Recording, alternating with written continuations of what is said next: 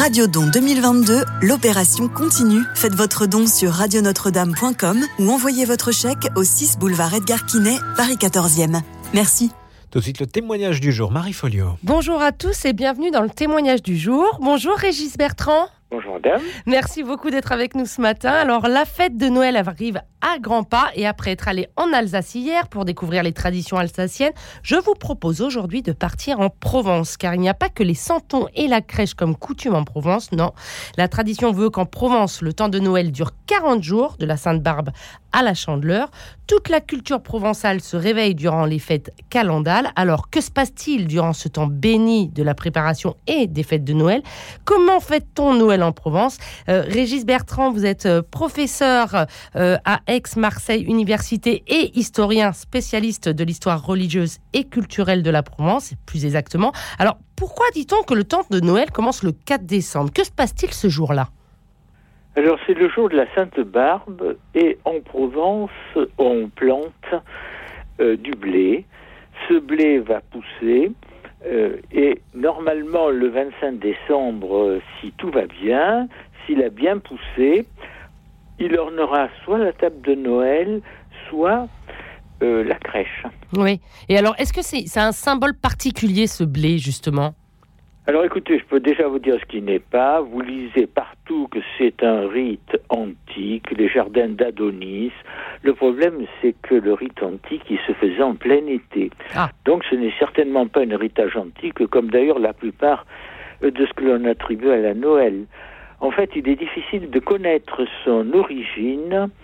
Euh, il correspond à une date, la Sainte Barbe, euh, qui euh, marque tout, effectivement l'entrée de la quarantaine de Noël. Mhm. Et je dirais qu'à l'heure actuelle, c'est un de ces rites euh, que l'on persiste à faire parce que ça ne demande qu'un petit effort et c'est sympathique sans trop savoir quelle est sa signification profonde. Et alors, quelle est-elle sa signification profonde, justement? Ben, C'est un peu difficile à dire. Effectivement, bon, c'est le symbole même de la culture à contre-saison, euh, puisque euh, l'on fait pousser, en fait, grâce à la chaleur en plein hiver, euh, du blé, et euh, d'autre part, euh, c'est aussi le symbole de la résistance au froid de l'hiver et à euh, les maux de l'hiver qui commencent à l'intérieur des foyers. Mais euh, très sincèrement, il est très difficile de dire à la fois l'origine, euh, on n'a pas d'attestation euh, très ancienne, Mhm. et euh, la signification primitive, c'est en tout cas donc euh, un marqueur de la tradition et du début, effectivement, de cette quarantaine de Noël. De Noël, oui, c'est le point de départ. Et c'est une tradition, aujourd'hui, euh, en Provence, que l'on voit encore dans les écoles, les enfants euh, continuent à, à- à perpétuer cette tradition de la Sainte Barbe. Oui, certains commerçants aussi. Alors en plus de cela, euh, une association qui s'occupe des enfants hospitalisés vend de petits sachets Ah. du blé de la Sainte Barbe, euh, ce qui aussi pousse évidemment à euh, poursuivre cette tradition. Oui, oui, comme quoi c'est bien ancré, parce que parfois les, les régions euh, laissent de côté certaines traditions, mais là, la Provence, elle, elle, vraiment, elle a encore une tradition très forte des, de la préparation de Noël. Effectivement, euh, c'est même un des moments par excellence des traditions provençales, à un tel point que un certain nombre d'organisateurs de voyages euh, proposent euh, Mm. de venir euh, en Provence pour la Noël, pour les foires au Santon, euh, pour les repas, etc. Oui, ben justement, on va venir au Santon, puisque je rebondis sur, sur, votre, sur le fait que vous en parliez. Alors, donc, la Saint-Barbe est, est- est passée, et là, en Provence, on prépare la crèche. Alors, quand a commencé l'aventure des Santons, de Provence? Alors effectivement, vous avez raison de distinguer les Santons et la crèche. Oui, c'est oui, c'est deux choses différentes. siècles, Mm. Il y a eu, pardon, pendant trois siècles, il y a eu des crèches sans santon, Mm. avec divers personnages en euh, divers matériaux et qui n'étaient en rien propres à la Provence. En particulier l'Italie, euh, l'Espagne, euh, la Pologne en ont, eu- en ont toujours.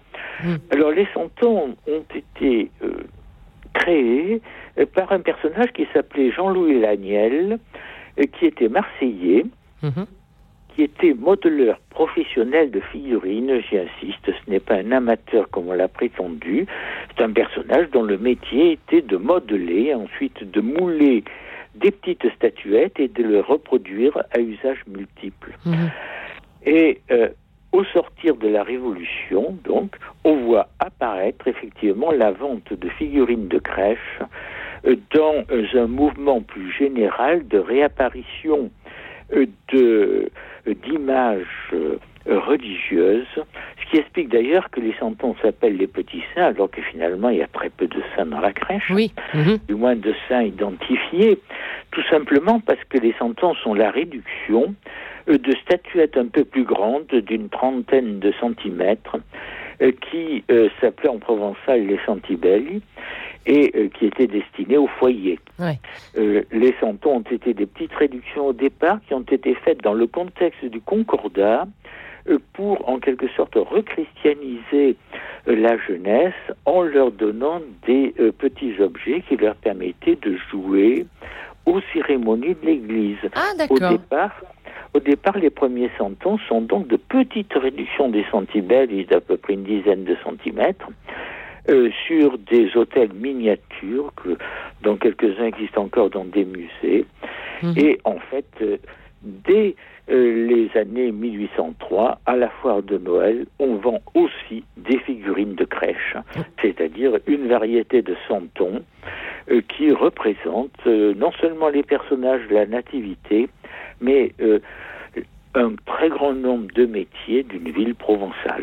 Mais alors attendez, je, je reviens sur ce que vous disiez à propos du Concordat. Donc au démarrage, euh, ces figurines, qui allaient devenir des santons, ont été créées euh, pour rendre accessible finalement euh, Noël à- aux plus jeunes. à la fois aux plus jeunes, en ce qui concerne donc ces petits jeux Oui. de l'hôtel, et plus largement une population qui tout de même avait voyagé pendant un certain nombre d'années dans un- une incertitude religieuse pendant la période de la terreur et ensuite du directoire. Mmh. Euh, cela fait partie donc de euh, cet essor nouveau euh, des figurines religieuses euh, qui va propager les santons qui apparemment, puis cela se passe à Marseille uniquement dans un premier temps, un assez vif succès. Ouais. Euh, puisque on voit même le maire refuser en 1811 à des revendeuses de s'installer parce que, dit-il, il y en a déjà trop. Ah.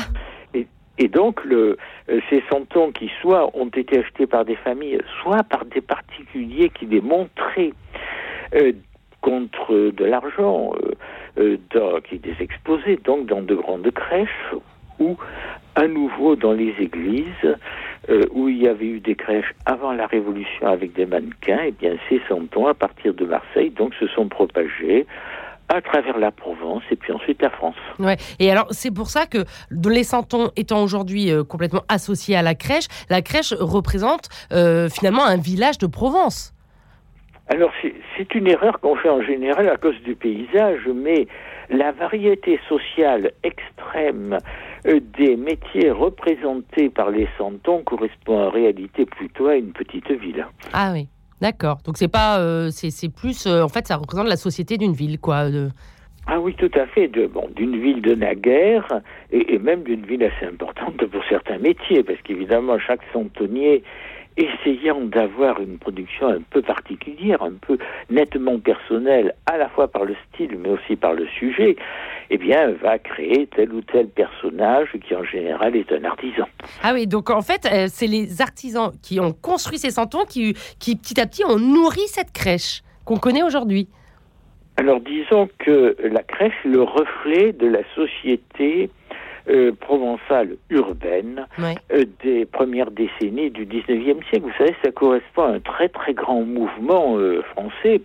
Au sortir de la Révolution, la société impériale est totalement renouvelée par rapport à l'ancien régime pour bien des aspects. Mhm. Et dans ces conditions, pendant les premières décennies du 19e siècle, paraissent par exemple des livres qu'on appelle les physionomies, euh, qui décrivent tel ou tel métier ou tel ou tel statut social, ou bien ensuite les Français peints par eux-mêmes sont des recueils, disons, qui montrent en quelque sorte la nouvelle société issue de la Révolution, euh, tout en représentant bien sûr un certain nombre d'éléments issus de l'ancien régime et qui n'ont pas tellement changé, comme par exemple les activités artisanales. Et alors, par exemple, moi, il y a un personnage de la crèche que, qui, que je trouve très touchant, c'est le ravi de la crèche. Est-ce que vous savez d'où il est né, ce, personnage-là? Alors écoutez, en général, on fait un, contre, un contresens total à son sujet en disant que c'est un innocent, que c'est un personnage naïf, pas du tout. En fait, il correspond à une gestuelle du corps assez caractéristique des Provençaux d'autrefois et de naguère. Euh, quand quelqu'un, par exemple, apercevait un vieil ami qui n'avait plus depuis, euh, vu depuis longtemps, eh bien, il levait ainsi les bras pour mmh. marquer son, son enthousiasme et son étonnement à la fois. J'ai vu encore faire ça par des personnes âgées dans ma jeunesse. Donc, en fait, c'est un personnage qui marque son enthousiasme en apprenant euh, la, la nativité. Ah oui, donc il représente finalement euh, l'homme de la Provence type, quoi. Ah ben, disons qu'il a un geste qui est tout au moins euh, dans la codification des gestuels d'autrefois, assez caractéristique à la fois de l'enthousiasme heureux. Et alors, une autre tradition, une très belle tradition, c'est la, la, fameuse pastorale. comment est-elle née, cette pastorale? Alors effectivement, la pastorale est un théâtre de Noël en provençal. Et euh, c'est un phénomène assez extraordinaire dont je tiens à souligner qu'il n'a guère euh, d'équivalent en français.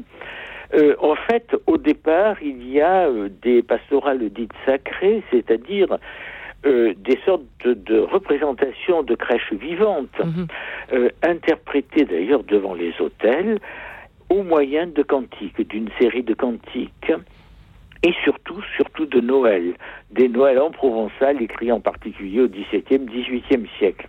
Et puis, en 1842, un personnage assez étonnant, Antoine Morel, qui est ouvrier d'horreur et qui est en même temps un des pionniers de la mutualité marseillaise, euh, crée la pastorale qui porte son nom, c'est-à-dire euh, une véritable pièce de théâtre en plusieurs actes, avec une intrigue qui montre les personnages euh, d'un bourg plus que d'un village, là encore, qui euh, apprennent la bonne nouvelle des bergers et se rendent en direction de Bethléem en ayant au passage toutes sortes d'aventures ou de mésaventures.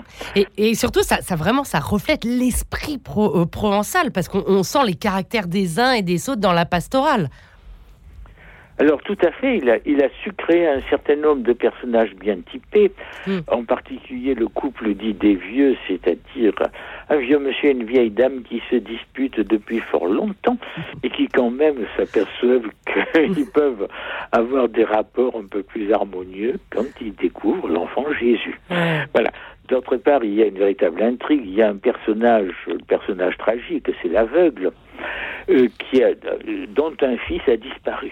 Et puis de l'autre côté, il y a le personnage, euh, disons, négatif de la pastorale, le boumian, le bohémien, avec son fils. Et devant l'enfant Jésus, l'aveugle retrouve la vue. Et à ce moment-là, il reconnaît que le fils du bohémien est en réalité le fils qu'il a perdu. Ah, c'est... Alors, évidemment, c'est, le bohémien se repent, c'est une histoire certainement très profonde euh, pour Antoine Morel, qui était fils de père inconnu. Ah oui, donc il y a vraiment une raison. Est-ce que vous ne trouvez pas que finalement, à travers la pastorale, euh, bah, les gens du Sud se sont appropriés la nativité? Ah, mais tout à fait, bien sûr. Euh, la nativité a lieu en Provence chaque année un certain nombre d'endroits et en tout cas de maisons, mais ça c'est un phénomène, je dirais, universelle à travers la catholicité. Hein. Euh, euh, regardez par exemple les crèches africaines euh, sculptées au couteau, regardez les crèches du Tyrol, les crèches italiennes, bien sûr la crèche napolitaine qui est sans doute la plus accomplie mm. et qui en fait montre la population d'une des principales villes d'Europe au XVIIIe. Et puis ça prouve que la nativité appartient à tout le monde et quand même elle est universelle et elle peut être très intime en même temps. Ah bien sûr, et que l'enfant Jésus naît chaque année donc en de multiples endroits. Euh, c'est un phénomène unique d'ailleurs euh, dans la vie du Christ. Rien de semblable à la crèche, par exemple, en ce qui concerne euh, la passion et la résurrection. c'est euh, propre à la nativité. Et alors, euh, avant, parce qu'on aimerait faire le tour de, du Noël provençal, mais c'est impossible. Donc, j'aurais faire la lumière sur une, autre tradition. C'est le, le, comment on dit en provençal, le gros soupa. Alors, c'est quoi le gros soupa? Donc, c'est le soir, le 24 décembre au soir. Que se passe-t-il? Alors écoutez, c'est c'est comme dans la plupart des régions de France, un repas, et un repas qui autrefois était maigre, étant donné que jusqu'à minuit, on était toujours dans l'avant, mhm. c'est-à-dire dans une période de jeûne. Et de pénitence, oui. Euh, une période austère. Mhm. Donc c'est un repas qui est maigre et euh, qui est fait euh, de divers mets, qui ont d'ailleurs beaucoup varié. autrefois, chacun dans son foyer mangeait à peu près la même chose. Euh, et puis ensuite, euh, il y avait la messe de minuit. Aujourd'hui, euh, c'est différent. D'abord, le repas important se fait de plus en plus le 25, mais il reste le réveillon du 24, le gros souper. Mhm. Alors la particularité du gros souper, c'est en fait les desserts. pendant très longtemps, le nombre de desserts n'a absolument pas été fixé. On ne s'en souciait pas du tout.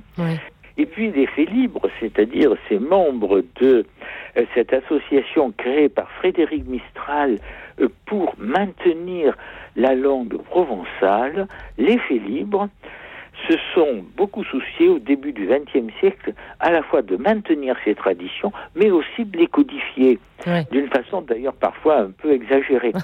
Euh, en ce qui concerne les centons dont ils ont voulu exclure certains modèles.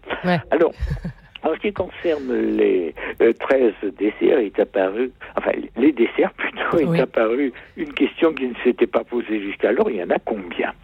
Et Combien de desserts?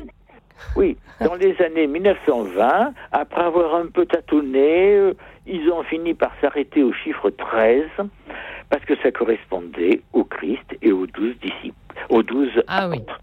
Il y a une symbolique très forte, c'est pas 13 par hasard quand même. Non, évidemment. C'est pour cela euh, qu'ils l'ont choisi. Alors, cela a eu un succès extraordinaire jusqu'à aujourd'hui, puisqu'on commercialise les 13 desserts. En revanche, il est bien évident qu'il n'y a aucune liste officielle. Ah bon? Je croyais que s'il y avait euh, les 13 desserts étaient, étaient euh, établis. Non, parce que euh, les faits libres ne sont jamais qu'une association. Ah oui. Euh, pour, pour que vous ayez une liste officielle, il faut une puissance publique suffisante pour l'imposer, ce qui n'est pas le cas.